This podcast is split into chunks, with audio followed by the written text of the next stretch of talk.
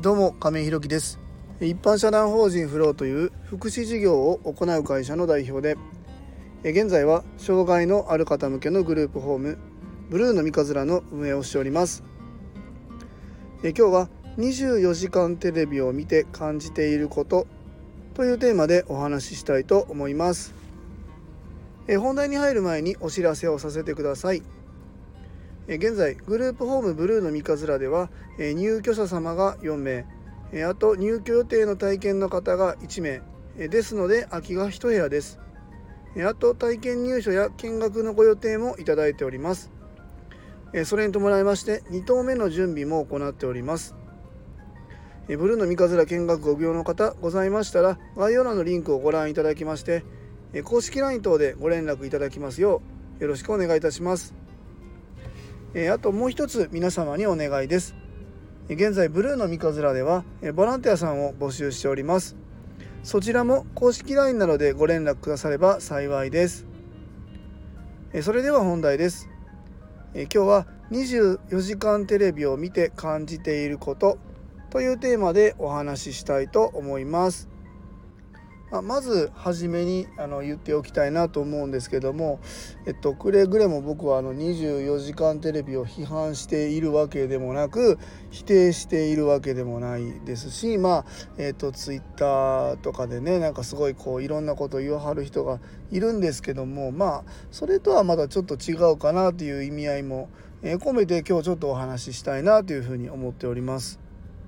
あの24時間テレビっていうのはですねまあまあ毎年ずっとやっててねもう何十年もやっていると思いますね。もう僕も子供の頃にはもうすでにやってたしえっ、ー、とまあこのね福祉事業を僕初めてのはなんか始めてから今年初めて24時間テレビを見たんですけどもまたあのその福祉事業をやって自分でね事業としてまあ始めてから見る24時間テレビと、えー、そうでなかった時の自分の見た時の24時間テレビっていうのは割とこう印象がちょっと違うなっていうふうに思っててそうですねまああの全くまあ自分の子供たちが生まれていなかった頃っていうのはやっぱり障害というものに対してあまりあの考える機会もなかったっていうところもあってあんま24時間テレビって実は見ていなかったりしたんですよね。でまあ子供が生まれて、まあ、その後、まあ、障害があるっていうことも分かってから、えー、見る24時間テレビっていうのもまあ少し感じてで今は、え、事業者として見る経営者としてのね、えー、見るから見る24時間テレビっていうのはなんか印象が少しずつ違うなというふうに思っております。でまあいいなと思う点はやっぱりいろんなことね今やっぱりネットだったりでもよく言われてると思うんですよね。毎年上がってくるのはそのえっとなんだろうな24時間テレビに出演されている、えー、芸能人の方タレントさんが、えー、ギャラもらってるのはおかしいだろうみたいな僕は全く思わないんですけどね、えー、じゃあ優勝ボランティアっていうのは全否定なのかっていうふうに思うんですけどもまあその高額でもらってやってその24時間テレビの寄付から出てんじゃねえのかとか、えー、その分のチャリティーとか寄付できるんじゃないのかみたいなこと言ってる人もいる。そんなことはまああんま思わないっていうのと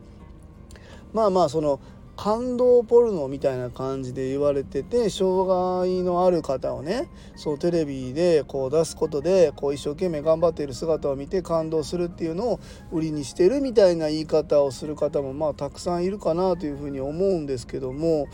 まあ僕はそこまでそんなに感じたことはまあまああの今はそういうのを感じることはないですね。なんだかんだ言っても、えっと、昨日の発表では今年の、えー、寄付の総額が2億円を超えてたと思います。去年も3億円以上あったのかな。えーと、昨日の段階で2億円なのでこのあと2日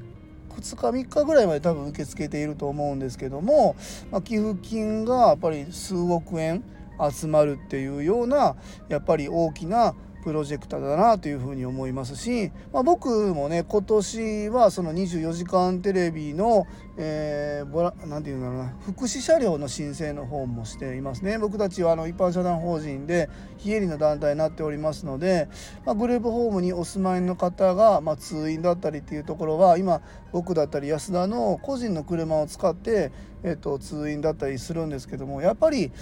できれば事業所の車で行ってその、まあ、もちろん事業所はあの法人で保険をかけて対応するんですけどもそれの方が、えー、まあ、何もないように安全運転はするんですけども万が一のことを考えると、えスタッフの負担もやっぱり大きいかなというふうに思いますので法人では車用意した方がいいというところで申請しております。もちろん、え、いただけるかどうかは分からないですけどもそういうのもねやっぱりえっと、24時間テレビに寄付された方のご好意で成り立ってて、まあ、その結果が今年ね2億円以上になってるっていうところでそこから、え賄われるんですよね。で今年は24時間テレビ見てても、まあ、去年すいませんちょっと僕見る機会がなかったんですけどもキャッシュレスのえっと、募金もやってまして今まではその銀行の口座ゆうちょうだったり、まあ、いろんな、えー、大手三井住友みたいなところの銀行の口座に、えー、その寄付したい方が振り込むっていうような流れになってたんですけども、まあ、今年は PayPay とか auPay みたいなああいうのも使いながらキャッシュレスでえ、寄付ができる。で、え、キャッシュレスで寄付した方には今年多分なにわ男子さんが多分メインでパーソナリティやられたと思うんですけどもそのメインパーソナリティさんの、え、ありがとうのメッセージをチャリティーキャッシュレスねした人は、見ることができるっていう特典があってそういうファンの方が、見たいなって思う映像を、まあ、買うみたいな感じで寄付してそのリターンとしてえっとなんていう動画が見れるみたいなのってまた寄付の新しい形で僕は面白いなと思ったんですよねそういうのでお金を取るようなことをするんだみたいなことを言う人がいるかもわかんないですけどいろんなやり方が僕はあっていいと思うんでこれに関してはいいなというふうに思うんですよね。まあ、ただちょっとねやっぱり昔から少しやっぱ違和感感じるなと思うのは障害のある方がまあ出てくるんですけども特にま身体障害の方が多くって、えー、どうだろうな精神障害の方みたいなことってあんまりフォーカス当てられることっていうのがないと思うんですよね。まあ、あの障害の方の中でやっぱり精神障害っていうのは発達障害も含めてね、えー、たくさんいらっしゃるんですけどもこの辺にやっぱりあんまり光が当たらないなっていうのと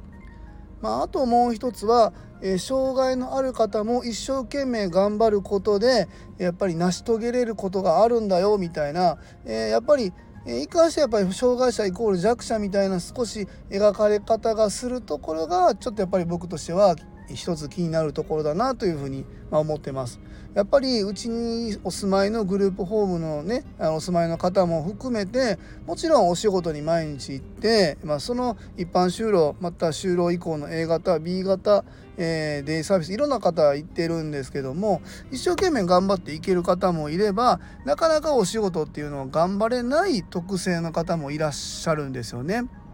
だからこう頑張れる弱者が頑張れることでも結果が出せるんだよっていうんじゃなくて僕としては一般社団法人の思いとしては障害があってもなくてもフラットに生きてほしいなっていうふうに思うので。その頑張れない人がいることも含めて社会なんだよっていうことをやっぱり僕としては発信していきたいし許容していきたいなっていうふうに思うんですよね。僕も実際頑張れない時があるんでそこも許容してほしいなって思うえことが言いたいってことはやっぱり一方ではそういう方も僕たちも受け入れていかないといけないっていう現実がやっぱり社会としてはあるんじゃないのかなっていうふうに思っているんですよね。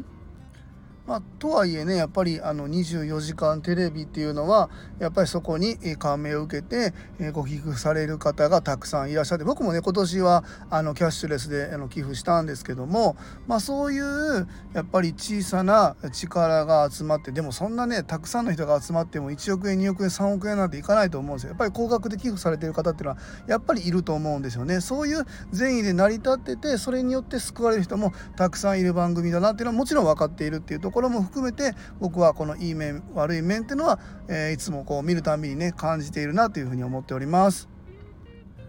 えー、今日は24時間テレビを見て感じていることというテーマでお話しさせていただきました。